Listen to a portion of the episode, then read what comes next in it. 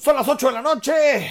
Comenzamos Imagen Jalisco. Ya estamos en viernes 26 de noviembre, último viernes de este penúltimo mes del año. Se nos escapó ya entre las manos el 2021.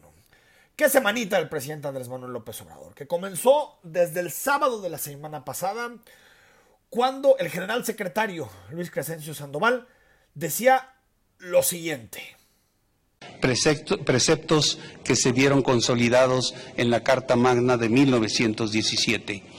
En este sentido, las Fuerzas Armadas y la Guardia Nacional vemos en la transformación que actualmente vive nuestro país el mismo propósito de las tres primeras transformaciones, el bien de la patria.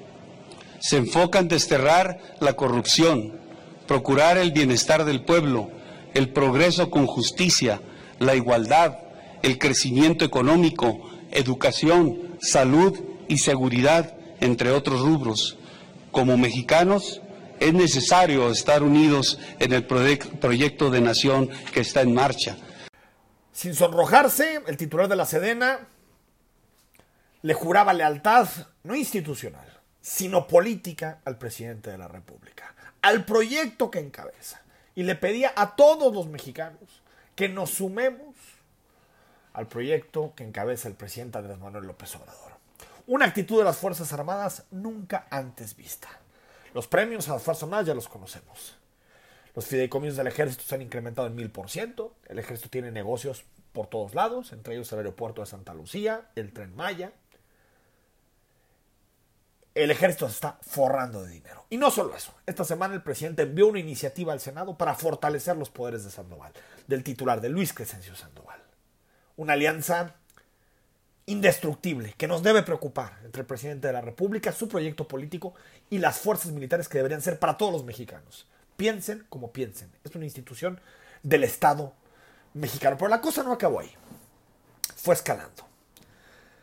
Nos enteramos el lunes por la noche del decretazo. Un decreto que instaura la secrecía, la opacidad en torno a las primeras a las principales obras del proyecto de López Obrador. Tren Maya, Refinería Dos Bocas, tal, tal, tal. Las que usted conoce. Las más relevantes que está impulsando el presidente. El aeropuerto de Santa Lucía. Así lo justificaba López Obrador. Porque tenemos que avanzar, tenemos que terminar, concluir las obras. Esto no tiene nada que ver con la transparencia. Las secretarías todos estamos obligados a rendir cuentas. Y si quieres un decreto, es un acuerdo interno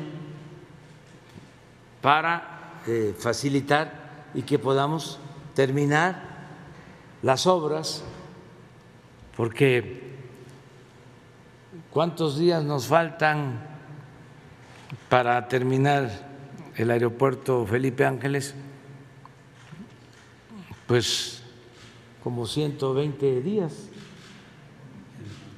más o menos.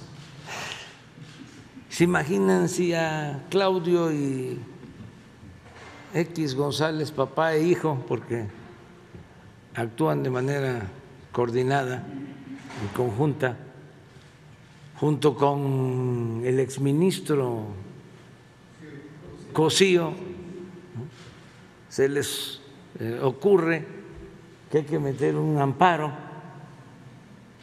para este, detener la obra. Decretazo. Nadie se había atrevido a hacer una cosa así. A través de un decreto decir nadie se puede amparar contra las obras del gobierno. Son de seguridad nacional. Y me hizo recordar cuando al principio del sexenio el presidente decía que, quería regular el amparo, porque estorbaba, el Estado de Derecho estorba dentro de los proyectos que son prioritarios para esta administración. No se atrevió en ese momento a hacer la propuesta de regular el amparo, pero lo que hace es reservar información. Ni tú ni yo podemos saber en qué se gasta nuestro dinero. Supuestamente con argumentos de seguridad nacional, que es básicamente una justificación. Hay muchos antecedentes internacionales en la Comisión Interamericana de Derechos Humanos, a nivel mundial, el otro día los repasaba el senador Germán Martínez Cáceres, muchísimos, muchísimas tesis jurídicas en donde queda claro que es imposible reservar información con motivos de seguridad nacional cuando se habla de este tipo de temas, de obras como esta. No estamos hablando de una base militar, estamos hablando de obras, por ejemplo, de turismo, de carreteras, que ascienden, de acuerdo al Universal, a 500 mil millones de pesos. Opacidad completa. Pero la cosa no acabó ahí. El acecho permanente y constante a una institución de excelencia académica en nuestro país como el Centro de Investigación y Docencia Económicas, el CIDE. Quitan a su director, un acecho permanente a sus académicos, una vulneración entera de su autonomía, porque dicen que es una institución, eso dice el presidente, neoliberal. Le impusieron un director. Y decía Jan Meyer esta semana, el historiador académico del CIDE, esto es un experimento. Si lo logran hacer con el CIDE, lo van a buscar replicar con el resto de universidades. Banco de México. Esta misma semana. Por revelación, lo escribió en su columna Loret de Mola. Supimos que desde agosto el presidente de la República había retirado a Arturo Herrera como su nominación para encabezar el Banco de México. Tres meses y cachito para enterarnos. Después, a mediodía, Ricardo Monreal lo aceptó, sí. Quitamos a Arturo Herrera. Vamos por un nuevo perfil. Se especuló mucho, desde Raquel Buenrostro, economistas, bueno. Al final, la titular de egresos, Victoria Rodríguez, que no cumple con la ley, no cumple con lo que marca eh, el mínimo, los requisitos mínimos para el Banco de México. Aún así, el presidente lo justificó en la mañanera. Subsecretaria de egresos que maneja todo el presupuesto, estamos hablando de 6 billones, que tiene que eh, mantener los equilibrios, que se tiene que apegar a lo que se autoriza del presupuesto en el Congreso, no se puede gastar más de lo autorizado, ¿cómo no va a tener experiencia? A esto le podemos añadir el nombramiento de un político en la Unidad de Inteligencia Financiera, de Pablo Gómez Álvarez, que en su comparecencia no tuvo que morderse la lengua. Dijo, el trabajo de la UIF es político, no técnico. Imagínese usted, en las manos de este hombre, en la computadora de este hombre, están las cuentas de todas las personas de este país. Y dice que es una chamba política. Pensaría que fue un resbalón. Pero lo dijo con tal convencimiento que parece esbozar, asomar la verdadera causa del nombramiento de este señor, de Pablo Gómez Álvarez, y la salida de eh, Santiago Nieto. Todo esto lo metemos en un cóctel, lo metemos en la licuadora. Y nos queda un momento político muy preocupante para el país. No solamente por lo que supone la relación entre el ejército y el poder civil. No solamente por el acoso que existe permanente a instituciones como el CIDE. O porque se estén buscando perfiles cercanos para encabezar instituciones que deberían ser claves para el futuro del país, como el Banco de México. Sino porque en la medida que avanza el sexenio, todo indica que el presidente se está quitando máscaras cada vez le importa menos cumplir con los procedimientos democráticos y legales, se lo salta, lo esconde y prefiere actuar en opacidad. El sexenio comienza su segunda parte el próximo lunes, próximo miércoles, perdón, será primero de diciembre, con festejo y todo incluido en el Zócalo. Y el presidente está dispuesto a ir hasta donde tenga que llegar con tal de ver sus proyectos estratégicos, las refinerías, los proyectos de infraestructura, terminados en las fechas en que se comprometió. Está bien, es un compromiso que él hizo con el electorado. Ahora, se tiene que hacer con base a la democracia, al Estado de Derecho y al marco normativo. Para eso el presidente para la ley para el presidente es pecata minuta. Y otra vez, con el decretazo y con las decisiones que está tomando en últimos días, el árbitro será la Corte. La Corte terminará decidiendo si lo que está haciendo el presidente está dentro o no del marco constitucional. Pongamos atención, porque la democracia, este sistema que protege nuestro derecho a participar, a decidir a nuestros gobernantes, pero al mismo tiempo protege nuestros derechos y libertades. No es un sistema ganado de hoy y para siempre. Es como una planta que se tiene que regar todos los días. Y si permitimos coqueteos, tics autoritarios, luego nos podemos arrepentir. Luego puede ser muy tarde. Me parece que el presidente tuvo una semana en donde mostró mucho de lo que muchas personas han criticado. Su talante, dispuesto a mandar al diablo a las instituciones cuando sus objetivos políticos están por delante. Vamos al corte, estamos en viernes. Cuando regresemos, las principales noticias con las que terminamos la semana, frases con Rodrigo de la Rosa, cuáles son las perlas que nos deja esta última semana completa de noviembre y más adelante. Vamos a hablar de los Beatles, porque por ahí va la recomendación cinematográfica de mi tocayo Enrique Vázquez. Con la Gran Plaza Fashion Mall en esta Navidad puedes ganar muchos premios. Ingresa a las redes sociales de la Gran Plaza Fashion Mall, arroba la Gran Plaza Fashion Mall en Facebook, Instagram y TikTok. Participa de la siguiente manera. Haz tu video del challenge, hashtag una gran Navidad. Etiqueta a la Gran Plaza en arroba la Gran Plaza Fashion Mall en Instagram y en TikTok. Agrega los hashtags yo voy a la gran, algo pasa en la gran y una gran Navidad. Públicalo en tu perfil. Gana grandes premios. Tienes hasta el 12 de diciembre para participar. Y así como José Eduardo Derbez y Camila Fernández, súmate al challenge que le está poniendo ritmo a esta Navidad y es de tu Navidad, la gran Navidad con la gran Plaza Fashion Mall. Es viernes 26 de noviembre, pero hay muchísima información. Mañana comienza la Feria Internacional del Libro de Guadalajara. ¿Cómo estás, Rodrigo? Buenas noches. Qué gusto saludarte, Enrique. Finalmente viernes y vaya que hacía falta después de, pues después de chutar, de chutarnos a tantos diputados, ¿verdad? Sí, sí, estuvo, estuvo gruesa la, la, la eh, agenda en el Congreso del Estado. Hoy, el director de la Universidad de Guadalajara, Ricardo Villanueva, estuvo presente con los diputados de Movimiento Ciudadano. Se dieron de todo. Los diputados naranjas tenían la espada desenvainada, eh, Rodrigo, y le dijeron de su sueldo, de las empresas universitarias, del teatro Telmex, de lo que cuestan, de los casos de género. Es decir, no dejaron títere con cabeza, ¿no? Exactamente, lo que sucedió es que abrió este encuentro el rector Villanueva, que llegó de muy buen humor saludando a los diputados, y entonces hizo su presentación, la verdad, como un profesor que es, Ahora sí, que con peras y manzanas todo el tema presupuestal, pero él se enfocó en eso nada más. Y después apareció una seguidilla de diputados, el diputado Quirino, la diputada Claudia Salas y, e, el diputado Higinio también de, de MC. Y bueno, de, oye, ¿cuánto ganas? ¿Ganas más que el gobernador? A ver, este, temas de género, de todo. Si te parece, escuchamos las, las principales frases que nos dejó Claudio Sala, Ricardo Villanueva, las principales frases de, esta, de este duro enfrentamiento entre el rector de la Universidad de Guadalajara y los diputados de Movimiento Ciudadano.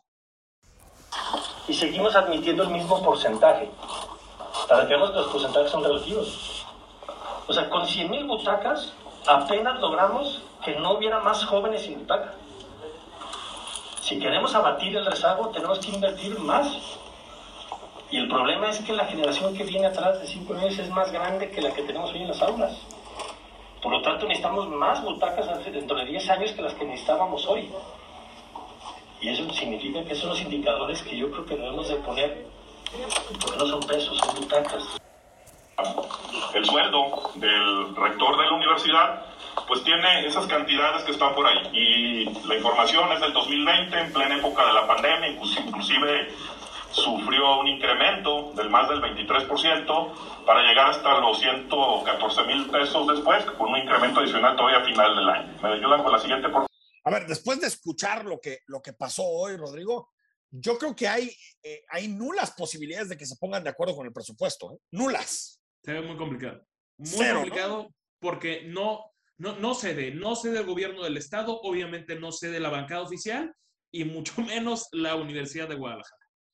Y siguiendo en estos temas, mañana comienza la Feria Internacional del Libro, uno de los eventos más importantes de nuestra ciudad. Te platicamos ayer que el gobernador anunció que no va, no va a estar en la Feria Internacional del Libro, no va a tener eh, representación. Yo creo que desde los tiempos de Emilio González que no pasaba algo similar. Y el rector de la universidad dio una entrevista con el periódico Mural, en donde habló de algo que, se empieza a escuchar, que empieza a ser eh, eh, eh, algo que está ahí presente entre reporteros, periodistas, y es que posiblemente mañana haya manifestaciones en el, en el contexto de la organización de la FIL, y el rector de alguna manera dijo, mm, por este tipo de manifestaciones, su estabilidad política, no vaya a ser que la FIL se pueda ir a Nuevo León. Así lo dijo. Y sí, será una feria en, eh, en, un contexto político hostil para la feria. Ya tenemos datos eh, de algunas organización de manifestaciones que nos están haciendo para el sábado. Se están organizando, sí, hasta están pagándole a la gente para ir a la feria, a manifestarse. Entonces va a ser un escenario hostil eh, por, por, la política, por la falta de entendimiento, por la falta de cuidado a las cosas positivas de Jalisco, ¿no? que lamentable que la política llegue al grado de tratar de frenar lo bueno de Jalisco. Pero en ese contexto la feria se vuelve más interesante, la feria se vuelve más atractiva porque, porque lo que le vamos a demostrar a los gobiernos es que la feria la van a defender los lectores, los escritores, los jaliscienses eh, y también los universitarios. Bueno, a ver, yo creo que, que la FIL es de aquí y la FIL se debe quedar aquí. Pero es una lástima, Rodrigo, que lleguemos a este momento tan importante del año, con tanta inestabilidad política, con tanta polarización que, no que vemos no solo en el Congreso, entre la Universidad de Guadalajara y el, y el, gobierno de Jalisco, sino que lo estamos viendo en múltiples espacios. Y lo que vamos a ver mañana, las manifestaciones de mañana, de la misma manera en que la Universidad de Guadalajara se manifiesta eh, eh, todos los días en Palacio de Gobierno, en la Casa de Jalisco, es también producto de que nomás no se pueden poner de acuerdo. E, esa, exactamente, y la verdad sería muy lamentable, por una parte, si es que el gobierno de Jalisco estuviera orquestando este tipo de movimientos, como también es, o me parece que han sido desafortunadas los temas de las caminatas de la Universidad de Guadalajara, porque bloquean por al menos espacio de una hora diario la avenida Manuel Acuña enfrente de la residencia oficial, Enrique. Sí, pues sí, ahora sí que, que eh, bueno, deberíamos estar hablando de libros, de ideas, de lo que supone para la ciudad, de la derrama económica luego de un año pandémico y lamentablemente estamos hablando de política, de polarización y ojalá en algún momento queden puentes para que el gobierno de Jalisco y los responsables de la Universidad de Guadalajara se sienten, dialoguen y encuentren soluciones. Hubo también, eh, Rodrigo, hoy anuncio, porque comienza este fin de semana, la consulta tan apasionante que seguramente tiene nuestra audiencia ya contando las horas para decir, queremos ir a votar, queremos salir a votar. Comienza la consulta sobre el pacto fiscal, eh, eh, Rodrigo, y hoy eh, la secretaria Margarita Sierra dio el banderazo, ¿no? Sí, y al menos fueron realistas en el aspecto de que es prácticamente imposible que se llegue al 33%, que en la teoría se necesita para ser vinculatorio, ¿no? Ojo, en Tlaquepaque la semana pasada hablamos de 20% de participación en una elección de alcalde pues a ver si esta llega al 20, Enrique. Uf, sería un resultado, yo creo, para el gobernador. Imagínate. Se, escuchamos la nota. Este sábado inicia la consulta sobre el pacto fiscal, misma que concluirá el 19 de diciembre. La consulta comienza en los municipios de la zona Alto Sur y Norte del Estado. La secretaria de Planeación y Participación Ciudadana, Margarita Sierra, reconoció que será difícil llegar al 33% de participación para que el ejercicio sea vinculante. Llegar al 33% es un reto complejo. Sin embargo, hemos eh, decidido que para nosotros es importante que haya participación de todos los municipios. Esa es nuestra meta, que en cada municipio haya ciudadanos que participen. Y claro, pues queremos que participen la mayoría, hemos trabajado para eso. Durante la consulta se utilizarán únicamente urnas digitales y aunque podrán votar menores de 7 a 17 años, solo contará la participación de los mayores de edad. Rodrigo de la Rosa, Imagen Jalisco. Sí, a ver, 33%, que es lo que se necesita para que una consulta sea, eh, eh, digamos, sea vinculatoria, sea vinculante pues es más o menos que en Jalisco salga, salgan a votar poco más de dos millones de, personas. Yo creo que es imposible, aparte hay que recordar que si bien pueden votar menores de edad, los eh, votos que realmente cuentan para que sea vinculante la consulta del pacto fiscal son los votos de los mayores de edad. Entonces, eh, yo creo que es muy complicado, veremos, son muchos días, estamos hablando de que son, eh, que se va a poder votar prácticamente hasta el 19 de diciembre, los fines de semana repartidos, ahorita te vamos a dar las fechas más adelante, pero se va a poder votar en distintos fines de semana, eso puede ayudar a la participación.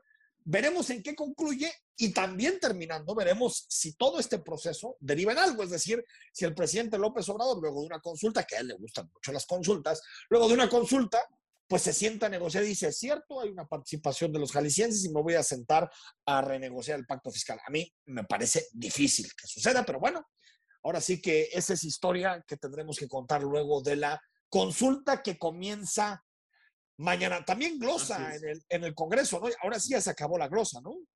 Sí, porque están todavía en este momento los diputados con la coordinación que dirige Ana Bárbara Casillas, la, lo que es la parte social, y posteriormente estamos viviendo lo que es la parte de, de seguridad. Es decir, termina, termina social a las 5 iniciaron con, con seguridad y bueno, pues finalmente terminará la, la glosa en el Congreso, Enrique. Finalmente terminará la glosa en el Congreso. Tenemos la nota, ¿no? Tenemos la nota, la escuchamos. Escuchamos.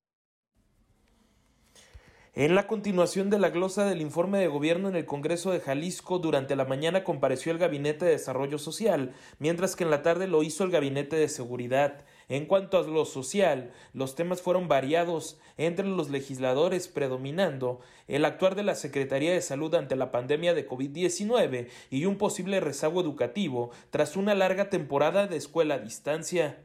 La glosa transcurría sin mayores intercambios hasta que surgió un debate entre la diputada de Hagamos Mara Robles y el secretario de Educación Juan Carlos Flores Miramontes. Hablaban de la deficiencia en aprendizaje de matemáticas y español entre menores.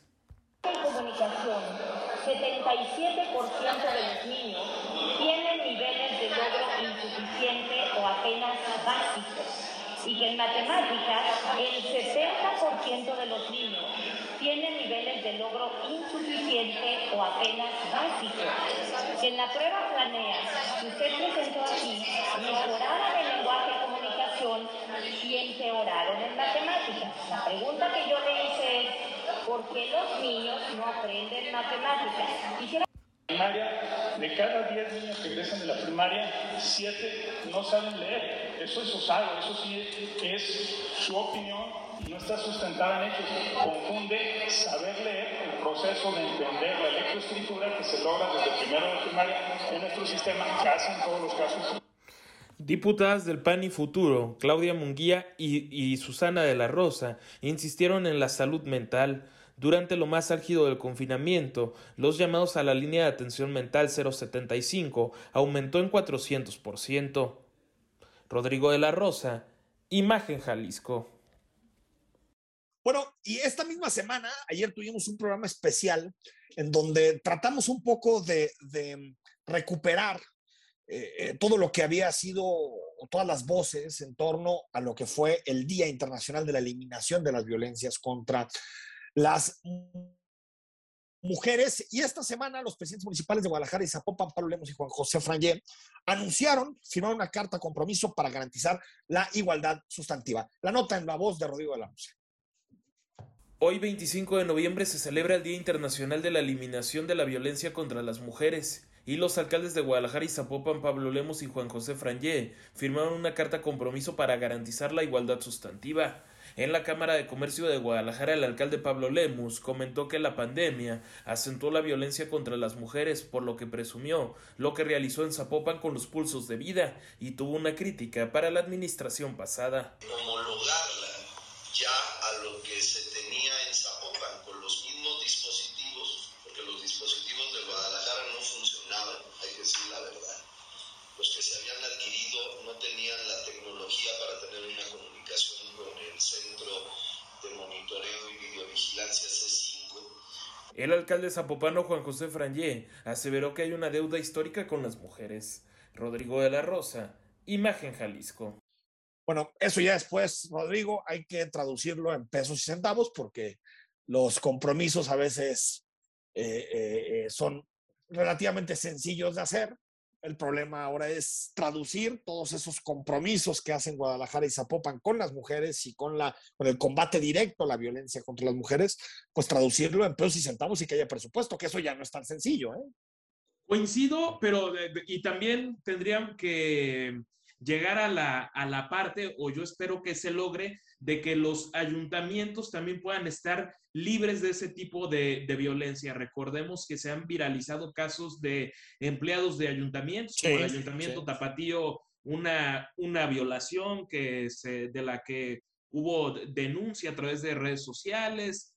En fin, esperemos que también en los ayuntamientos, pues no se tenga que repetir aquel caso tan bochornoso como el de Tototlán fue hace unos meses. Tototlán, por supuesto, el municipio donde se tuvo que ir al alcalde por acosador. Hay muchos asuntos en la agenda nacional. El presidente de la República estuvo hoy en uno de nuestros estados vecinos, ya no en Zacatecas, ahora en Guanajuato y se comprometió a reforzar la presencia de la Guardia Nacional. Escuchamos lo que dijo el presidente con relación al tema de Guanajuato el informe y vamos de todas formas a reforzar, vamos a que se tengan más eh, elementos de la Guardia Nacional, ya se han construido 17 cuarteles de la Guardia Nacional. Sabemos que desde el sexenio de Enrique Peña Nieto, Guanajuato es uno de los grandes focos rojos de nuestro país. Hoy Luis Crescencio Sandoval dijo que hay una reducción, que en los datos así parece, que, el año pasado, hasta 2020, las mismas fechas, noviembre finales, había 3.359 homicidios, ahorita hay 2.338, es decir, son mil menos en comparación de un año a otro. Ahora, sigue siendo, Rodrigo, el nivel de violencia en Guanajuato, el nivel de violencia en Zacatecas, eh, es tremendo y son nuestros vecinos, ¿eh? Sí, o sea, es que no, no es cosa menor y bueno, ya el gobierno del estado lo puso en mapa, el reforzamiento necesario en las zonas limítrofes con lo que es Zacatecas y Guanajuato. Y Guanajuato, Zacatecas y Guanajuato. Bueno, la próxima semana, el primero de diciembre, se cumplen tres años de que comenzó el gobierno de Andrés Manuel López Obrador. Ya sé que usted está pensando y dice, parece que fueron 70 años. se cumplen tres años el, próximo primero de diciembre. Va a haber evento en el Zócalo. Yo no sé si este tipo de cosas nos las podríamos ahorrar sabiendo que todavía hay una pandemia y que aparte todo indica que los indicadores, que los números en, en materia pandémica están empezando a crecer, los casos, los contagios. Pero el presidente de la República invita a sus seguidores al primero de diciembre a ir al Zócalo de la Ciudad de México y les pide que si quieren, que no es obligatorio, si quieren, que se pongan el tapabocas. Increíble. Si se llena mucho, eh, no, pues no dejen de llevar su, su cubreboca. Miren, aquí lo traigo, este, para cuando se requiere. Pero este es libre pues baño de masas tendrá el presidente de la República el próximo miércoles, ¿no? Sería, Rodrigo, primero de diciembre. Sería el próximo miércoles. ¿No quieres ir al Guateque, Enrique? Transmitimos desde allá. Yo lo veo desde mi casa. ¿eh? Yo desde mi casa puedo perfectamente tener un cafecito y seguir el evento sin ningún problema. Y yo creo que pues son estas cosas. Está bien, el presidente es su tipo de hacer política. Claro. Pero bueno, son de las cosas que uno se puede ahorrar, ¿no? Que no son necesarias. Por cierto, hoy surgió, salió una encuesta en el Universal 68% de aprobación. Yo, no, es, de teflón. Es increíble. o sea, tú ves lo que pasó esta semana, el decretazo, el Banco de México, el ejército, y dices, es que nada le cuesta en su popularidad. Es increíble, o sea, realmente, Rodrigo, es un fenómeno para analizar lo que está sucediendo con la aprobación del presidente, porque aparte los encuestadores no son encuestadores patito, buen día el Laredo, que los entrevistamos permanentemente, son grandes encuestadores y lo que están diciendo es que el presidente creció en los últimos tres meses seis puntos, Rodrigo, con una inflación del 7%. Es decir, eh, hay una eh, bifurcación entre la realidad y la percepción. ¿eh? eh sí, eso te, te lleva a pensar que la gente es completa y absolutamente ajena a decretos, a temas de transparencia, a temas de qué está pasando con el Sí, aeropuerto. es Es, un tremendo. asunto de qué afecta directamente al bolsillo, que sería la inflación, pero le basta al presidente con decir que él es más optimista para que la cosa vaya mejor. Increíble. Tremendo, tremendo. Por cierto, pidieron los senadores a Sánchez Cordero que presente una acción de, inconstitucional contra- de inconstitucionalidad contra el decretazo. Le vamos diciendo que no lo va a hacer Sánchez Cordero. Por No, creo no que lo va a no. hacer. Y nueva variante, son de estas noticias que uno no quisiera dar. Nueva variante que se localiza, estimado Rodrigo, en Sudáfrica. Se llama Omicron. Nueva variante, nueva cepa de COVID. Y esto está tumbando los mercados. Hoy el peso en su relación al dólar estuvo en 22.38, no solamente por todo el asunto del Banjico, lo que ha supuesto también el cambio en la Reserva Federal, que nos explicaba Plena Contra esta semana, sino también, Rodrigo, porque los mercados empiezan a tener miedo de lo que puede suponer para la reactivación económica esta nueva variante. Sí, caray, o sea, por si así hicieran falta más cosas, ahora hay que ver qué conclusiones empiezan a, a salir, ¿no? Científicas. Esperemos que sea de esas variantes que simplemente no sean más Sí. mortales, ¿no? Yo creo que la- Esperemos. el, el índice de mortalidad sería como la que hay que ponerle ojo. Yo creo que es lo importante. Y vacunarse. Vacunarnos. Todos, todos vacunarnos. sobre lo todas más las importante.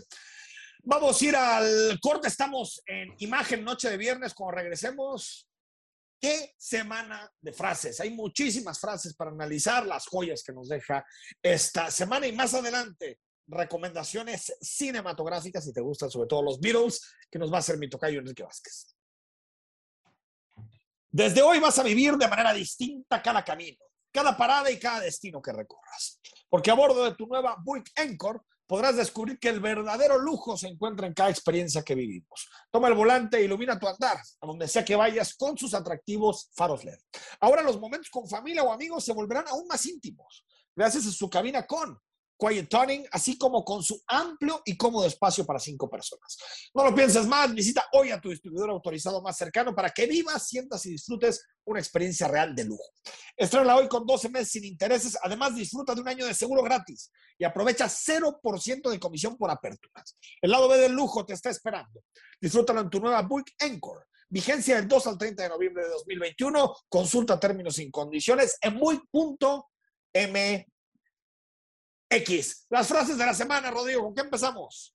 Ay, jole, a ver, iniciemos. Enrique, ¿sabías que a lo largo de este sexenio hemos tenido al secretario de Salud más sabio de todos los tiempos? Uh, Platón. Nosotros estamos muy contentos, muy satisfechos con el desempeño del doctor Jorge Alcocer. Es un hombre sabio, recto, honesto, sensible, humano. No creo yo que haya habido un secretario de salud así. Oye, pues sí lo quiere el presidente, ¿no? No, muchísimo, qué, qué bárbaro.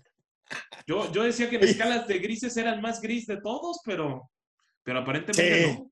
Oye, pero, pero no, no, no era el que decía que él no vacunaría a sus hijos de, que, que porque pues, solitos hacen anticuerpos.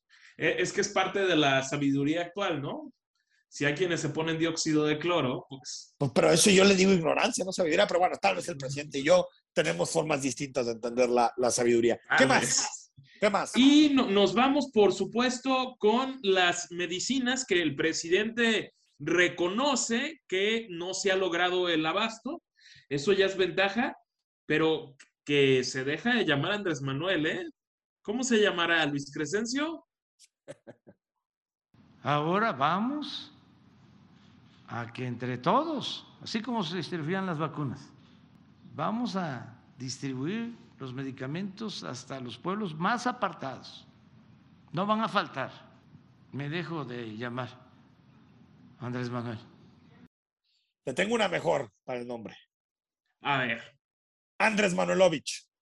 Ah, muy bien. Ah, ¿No te acuerdas de Andrés Manuelovich cuando estaba ahí esperando a que llegaran, que estaba en el puerto, ¿no? Esperando que llegaran los refuerzos rusos. A ver, esa fue una muy buena puntada de campaña. ¿eh?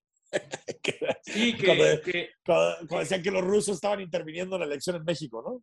que propició Javier Lozano, ¿no? Que en aquel momento era vocero Exacto. de, de José Antonio Meade. De mí. Y la de siempre, ¿no? Que ya tiene un asiento en esta sección de las joyas de la semana. Ay, nuestra muy querida señora García Vilchis y sus múltiples confusiones. Ya no le pedimos que sepa leer, simplemente que entienda mejor los datos. Cabe mencionar que el sitio latino se fundó el 5 de diciembre de 2019, al quinto día de iniciado este gobierno, y desde ese momento se ha dedicado a desprestigiar al gobierno de, y atacar directamente al presidente López Obrador. Es que nosotros no quisimos entender a, a- a- a- García Vilchis, Rodrigo. En realidad lo que eh, ella quiere es que López Obrador gobierne un año más. Ah, ok, ok. O sea, que Si termine empezó su sexenio en 2019, pues terminaría en 2025. el 30 de septiembre de 2025. Ahí está el asunto. Oye. Simplemente le está regalando un año más. No es, no, no, no es que no se prepare o no es que no sepa esas cosas. Simplemente eh, quiere mucho al presidente. Mucho, mucho. Es tanto el amor. ¿Quién más? Ay, híjole, pues ¿cómo ven, estimados radioescuchas, que un candidato de Morena, con más raro que esto suene, aceptó su derrota en unas elecciones, pero que le robaron? José. Acepto que nos han ganado con trampas y en este momento solo me resta agradecer, agradecer con todo el corazón a la gente que por voluntad propia y con firme convicción democrática salió a votar y confió en un servidor. A ellos, a todos los que salieron a votar, muchísimas gracias. Ténganlo por seguro que trataré de estar a la altura de sus expectativas. Quiero anunciar también que voy a asumir como regidor y trabajaré con todas y con todos los ciudadanos de Tlaquepaque, sobre todo por los que confían y por los que creemos en un cambio verdadero. De verdad es que hay que tener mucha autoestima para que cuando te han ganado tres veces la elección en Tlaquepaque, tres. Primero le ganó Tres. Marilena Limón en 2018 con toda la fuerza que traía López Obrador. 2021 la elección ordinaria se la ganó Citlalia Maya.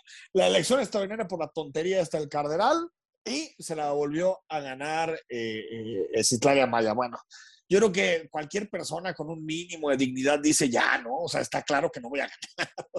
Hay que tener dignidad en la derrota. don totalmente. Maldonado. Y todavía nos dice, ¿saben qué? Pues sí, eh, voy a ser regidor, pues sí, nadie negó que, que, que ibas a dejar de lado ese, ese hueso. Y el gobernador en sábado con problemas de agenda, y eso que no juegan las chivas. Eh, exactamente, o sea, está muy extraño, pero es la agenda, no son las grillas, lo que hace que el residente de Casa Jalisco no esté en la fila.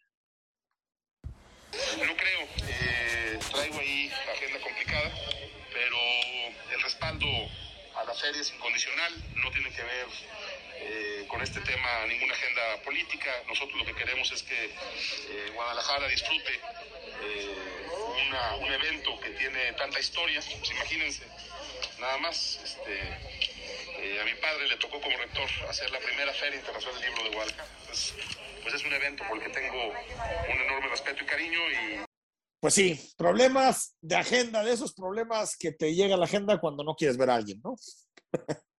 Exactamente. Ahora sí, cuando no quieres ver a alguien tienes la agenda apretadísima. Que no Oye, quiere ver al que no da la cara. Al que no da la cara, no se quieren topar. Bueno, que se toparon, si te acuerdas, en- con lo de los alcaldes, ¿no? El, el- el- Exactamente. el primer día de, de la toma de protesta, digamos, ¿no? de los presidentes y municipales. Frangé estaban de piquete de ombligo, lo traían hombro a hombro al A. Raúl, ¿no? Hijo, bueno, hijo. A ver, ¿con qué frase te quedas? Híjole, no, no, no, García Vilchis, por favor, o sea, es falso porque el gobierno dice que es falso y punto, no hay de otra. Es que Vilchis es- sí se supera cada semana, pero yo creo que la de, la de El hombre sabio de Andrés Manuel López Obrador, la serie de, de retaílas, de, de, eh, grandes alabanzas a la figura del secretario del COSER, pues para mí es la, la, la más, la más fuerte de la semana. Pero bueno, cualquiera de las dos hubiera sido una de las principales frases. Si te parece, Rodrigo, vamos a corte y cuando regresemos, la recomendación cinematográfica de mi tocayo, Enrique Vázquez. Venga. Momento de defender a Jalisco y exigir un trato justo. Jalisco es la cuarta economía del país, aportamos 8 de cada 100 pesos de la economía nacional. Pero del presupuesto federal solo nos regresan 2 de cada 100 pesos. Por eso, este sábado 27 y domingo 28 de noviembre dará inicio la primera consulta ciudadana que se realiza en Jalisco y se realizará durante cuatro fines de semana, hasta el próximo 19 de diciembre, con el fin de que nuestro Estado revise cada seis años la forma como el gobierno federal distribuye el dinero de tus impuestos. Recuerda que las casillas están instaladas de 8 de la mañana a 7 de la noche. Las regiones participantes durante este fin de semana que comienza mañana 27 de noviembre son Alto Sur, Altos Norte, Ciénega y Sureste. Además, habrá casillas instaladas en el área metropolitana de Guadalajara para que salgas y participes. Entra a la página pactofiscal.mx, diagonal, encuentra tu casilla. Y ahí podrás ubicar dónde puedes votar. Solo necesitas tu INE vigente y si eres menor de edad, es necesario que estés acompañado por un adulto. Forma parte de este ejercicio ciudadano y participa en la consulta sobre el pacto fiscal. Como todos los viernes, tengo el placer de escuchar a mi tocayo Enrique Vázquez y sus recomendaciones sobre cine. Tocayo, adelante. Tocayo, ¿cómo estás? Aquí estamos listos para las recomendaciones de este fin de semana en el que, como saben, en Estados Unidos se celebra el Thanksgiving Day, que en realidad es un largo fin de semana para trasladarse en todo el territorio de la Unión Americana y reunirse en familia y por supuesto quedarse en casa estos días. Y pues como ya tenemos muy bien practicado eso del confinamiento, pues en Disney Plus se estrenó una miniserie sobre The Virus dirigida por Peter Jackson. Sí, el mismo director de las películas del Señor de los Anillos, King Kong o Criaturas Celestiales. En realidad estamos hablando de un documental extendido en tres episodios de poco más de dos horas, cada uno en el que apenas se puede ver una parte de las casi 200 horas de pietaje inédito de 16 milímetros y levantado por Michael Lindsay Hawk en 1969 para la banda The Beatles. Al final, y aunque parezca mucho, nos estamos enfrentando a casi 8 horas de documental que arrancó con su primer episodio este jueves 25 de noviembre. El segundo será este viernes 26 y el sábado 27 de noviembre concluye con el lanzamiento de este tercer episodio en la plataforma Disney Plus. A estas alturas quizás creamos que de los Beatles se ha dicho que se ha escuchado todo y que se seguirán apareciendo más y más cintas originales de pruebas en sesiones, música en estudio, ensayos listas para remasterizarse y alimentar al monstruo de la mercadotecnia. Pero en esta ocasión, Peter Jackson no nada más toma el material del Inside Cock, sino que también acudió con los Beatles que sobreviven, incluyendo a sus esposas y a la mismísima Yoko Ono, quienes por su parte aportaron otro stock de material inédito. Es verdad que este material audiovisual que filmó Lindsay Cobb pudo verse en el documental de 1970 que se llamó Let It Be y ganó un Oscar incluso, pero el resto de las horas que se levantaron mientras estaban en el estudio, los pires concluyendo este álbum de este mismo nombre, o sea, Let It Be, las retoma Peter Jackson, las remasteriza, les agrega efectos especiales y muestra no nada más los momentos felices, y las genialidades creativas en colaboración artística, sino también los desaciertos y lo que podría ser los cimientos de lo que fue su separación. Y por supuesto el director aprovecha para escudriñar la personalidad de cada uno de los integrantes de la banda de Liverpool, la que se dice que fue la más importante de la historia y de la que por supuesto para estar acorde con los tiempos pues empiezan o empezaron a surgir hace algunos años los famosos haters que denostan el legado al mundo del pop y lo que corresponde al rock también. The Beatles Get Back tiene disponible en este momento dos episodios en Disney Plus y este sábado 27 de noviembre concluye la miniserie con la publicación del tercer episodio. Elijan ustedes si se esperan hasta entonces para aventarse un maratón, pues prácticamente de 8 horas, o ir disfrutando de lo que ya puede verse.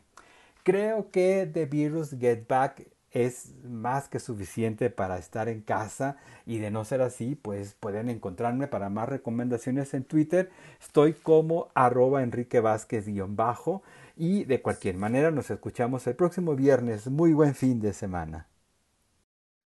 Nos vamos, próximo lunes a las 8 de la noche. Estamos totalmente en vivo en Imagen Jalisco. Soy Enrique Tucen y que pases un excelente fin de semana.